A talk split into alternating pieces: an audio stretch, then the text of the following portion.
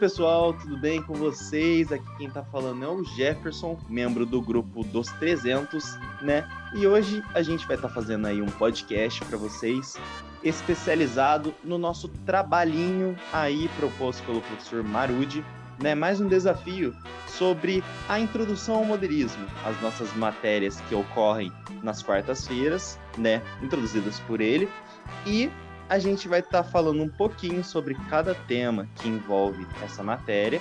E cada membro aqui do grupo, junto comigo, está eu, a Cálida, a Lara, o Matheus, a Ana Júlia e o Maxwell. E cada um vai falar um pouquinho sobre cada parte. Então, primeiramente, a gente vai explicar um pouquinho o que é a questão da introdução ao modelismo, né? Que basicamente é a própria palavra modelismo ela significa a materialização de uma ideia, algo inovador, tipo um projeto, por exemplo. Então, nessa metodologia, a gente trabalha com coisas mais ágeis, que tem uma diversificação maior e uma maior organização, né? Para foco no futuro, ideias novas que ninguém nunca pensou antes. Então, todo esse conceito nos ajuda a pensar, né? E também são desenvolvidas técnicas, né, como por exemplo o Scrum, que é uma forma que foi criada para fazer uma organização maior e realizar projetos e tarefas em metas de tempos e períodos mais curtos ou mais longos, só uma, com uma organização bem maior. E esse desenvolvimento ele ocorre de várias ideias que podem surgir com acúmulos e coisas muito pesadas. E é isso que a gente tende a trabalhar com o projeto final, essa organização. Se tudo estiver pronto dentro do planejamento, aquela idealização acaba sendo feita e, dependendo se foi feito certo, vai ser um progresso incrível. Se houver falhas, isso acaba atrapalhando um pouco e pode ser criado mais problemas. Então é para isso que serve essa maior organização. Falando em organização, né, e toda essa questão do trabalho, a gente vai estar tá falando uma coisa que é bastante utilizada e refere-se muito a essa questão de organização, que é o Canvas, né? E agora eu vou estar tá convidando a nossa amiga Lara aí para explicar um pouquinho o que é o Canvas. Lara, você pode falar um pouquinho para a gente? É, então, o Canvas ele é uma ferramenta de planejamento para um modelo de negócio. Ele é muito prático devido à sua dinâmica de tópicos divididos em quadrantes. É, essa divisão de temas, tópicos, é algo que ajuda os empreendedores a terem uma melhor visualização das questões estratégicas e do andamento do seu projeto. Poxa, que legal, bom saber. E, e deixa eu te perguntar, é, essa, essa ideia, esse tipo de trabalho é bastante usado em empresas? Sim, é, a NASA é uma das empresas que utiliza o Canvas e ela afirma que é uma grande oportunidade de análise de negócio.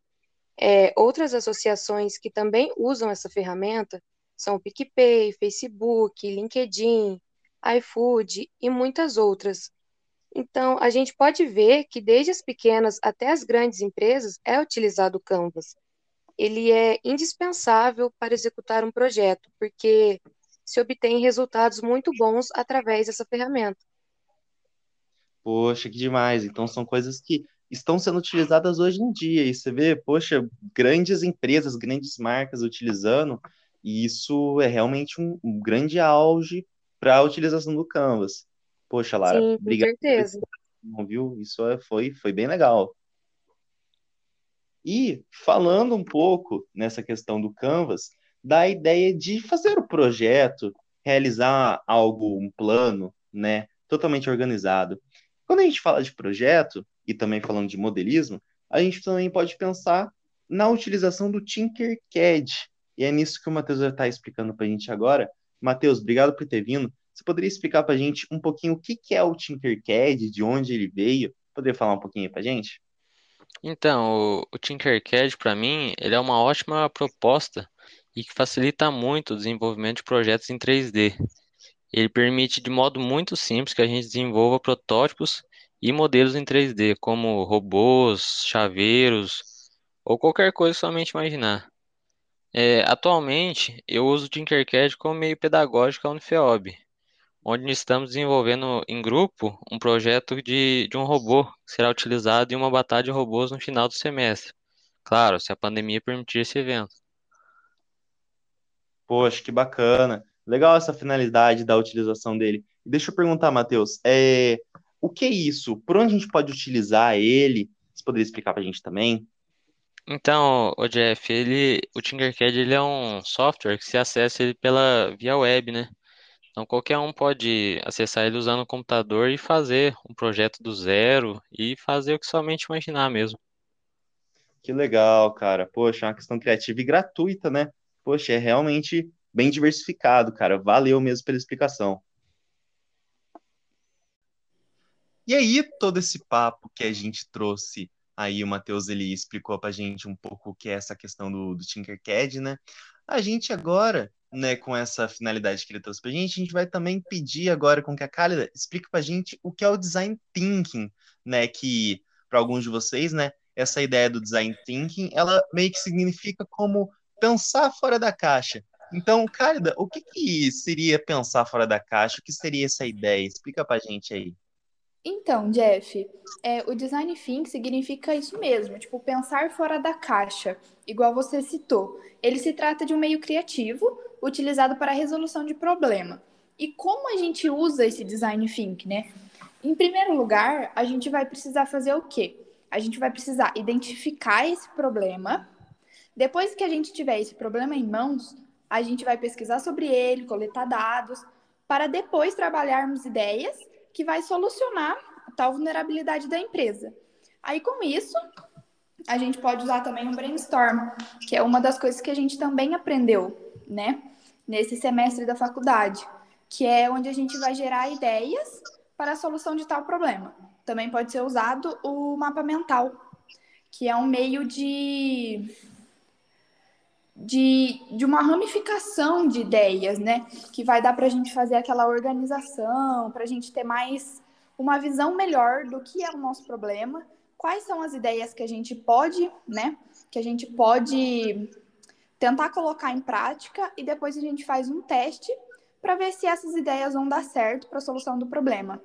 E em relação a quais empresas vão ser usar, vão usar, né, o design thinking, é bem amplo, viu, Jeff? Porque não tem muito, não tem muito segredo, né? Se você tiver um problema, com certeza você vai ter que se solucionar ele. E o design thinking é uma forma mais fácil dessa solução.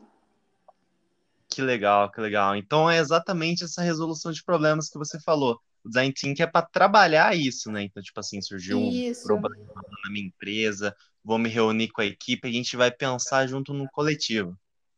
Sim, que daí ele também é um, é um meio inovador, né? Ele foi criado para inovação, um jeito inovador de solucionar esse problema. Que legal. É um jeito mais organizado, como você falou. Exatamente, exatamente. Poxa, cara, beleza. Muito obrigado pela tua explicação. E falando um pouquinho de design team, que a gente viu a ideia, né, da questão de organização, visualização. E quando foi mencionado visualização e também sobre a questão de pensar um pouco fora da caixa, a gente pensa na criação até. E da criação, a nossa Ana agora vai explicar sobre a prototipação. Ana, explicação do que significa esse sistema de prototipação? Sim, a prototipagem, ela é o desenvolvimento, né, ou a criação dos protótipos, são os modelos iniciais de algumas coisas que podem ser usados como os padrões.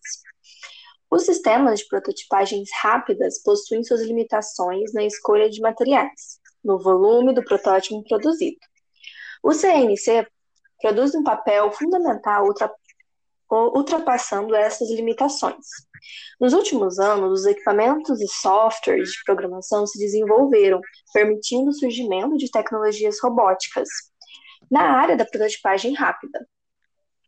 Portanto, assim, o desenvolvimento da solução integrada para a criação dos protótipos usados em, em um robô industrial equipado como ferramenta de corte, que seria o CNC, através da utilização de métodos, gerou o código de programação para as máquinas, para as máquinas CNC, e fez a, a, e fez a adaptação para a ampliação dos sistemas robóticos.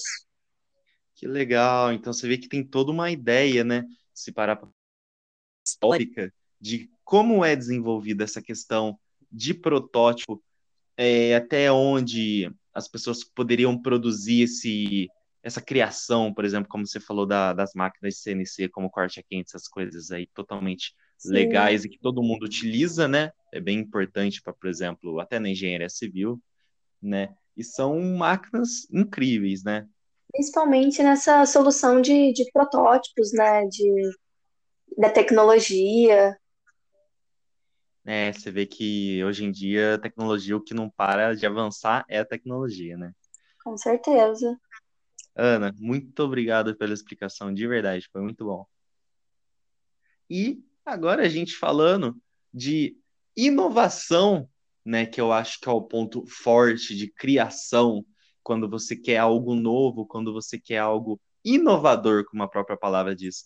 Agora a gente vai estar tá chamando aí o Max para finalizar a nossa questão aí de todo a nossa matéria. E, Max, você poderia trocar uma palavrinha com a gente sobre o que, que é inovação? Ô, Jefferson, como é que tá? Tudo bem? Obrigado pela participação aí.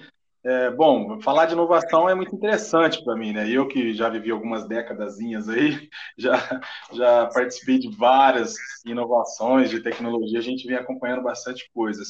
E a inovação é uma palavra que define a criação de uma ideia genuína, ou seja, uma criação única com uma ideia própria. Né? Tem vários tipos de inovações, vários diferentes tipos de inovação. Hoje eu vou trazer quatro tipos aqui é, para vocês entenderem mais ou menos o que seria inovação. Nós temos produto, processo, posição e paradigma. Ou seja, o produto é a evolução do mesmo produto. Um, um exemplo do, do, do, produto, que seria a evolução do mesmo produto, é, a gente traz para você o, o, iPod. Muitos já conhecem o iPod, ele foi desenvolvido, a Apple desenvolveu vários tipos de iPod, iPod Photo, Mini, é, Touch. Depois veio o carro-chefe, o iPad, né, trazendo o serviço, as plataformas musicais. Isso seria é, um dos materiais né, da inovação, diferente tipo dela.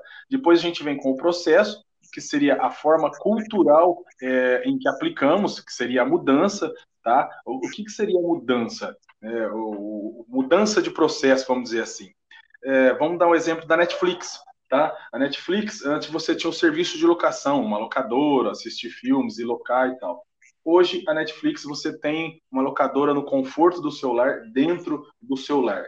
Tá? Isso seria o processo, mudanças de processos. O outro diferente tipos que eu trago para você seria a posição, que é mudanças no contexto em que produtos e serviços são introduzidos. Ou seja, é, o exemplo da posição que eu vou te dar muitos conhecem a franquia Starbucks Coffee, que na Europa, em vários países, é uma franquia muito bem conceituada, que ela trouxe o cappuccino para desenvolver é, um diferente tipos né, de, de, de, de posição e ser mais diferenciado no seu atendimento. Tá? E por último, a hora que você acha que acabou tudo, você acha que não vai ter mais nada para os caras inventar, aí vem o paradigma. É, o paradigma é a marca do produto sendo colocada em um destaque. Ou seja, é, como exemplo seria o Nespresso. Tá? O Nespresso é uma franquia também que todo mundo conhece, você hoje vê falar em tudo quanto é lugar. Eles trouxeram a inovação do café com a cápsula, vários sabores. Você entra na loja, tem vários tipos de, de, de produtos a ser oferecido. Então, isso seria o paradigma apresentado pela Nespresso, que seria a marca do produto sendo colocada em destaque.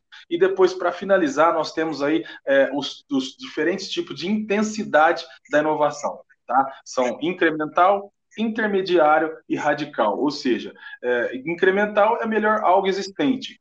Intermediário são novidade pessoal e radical, é, novos meios me, e novos métodos para o mundo. E, e incremental você a gente já sabe o que seria, tá? E aí você vai ter o incremental radical, que é o mais importante para nós na reflexão, que você com menos risco você tem menos rentabilidade, com mais risco você tem mais rentabilidade, seriam os diferentes tipos de intensidade da inovação, meu amigo. Muito obrigado. E isso aí foi o que a gente pode explicar sobre inovação.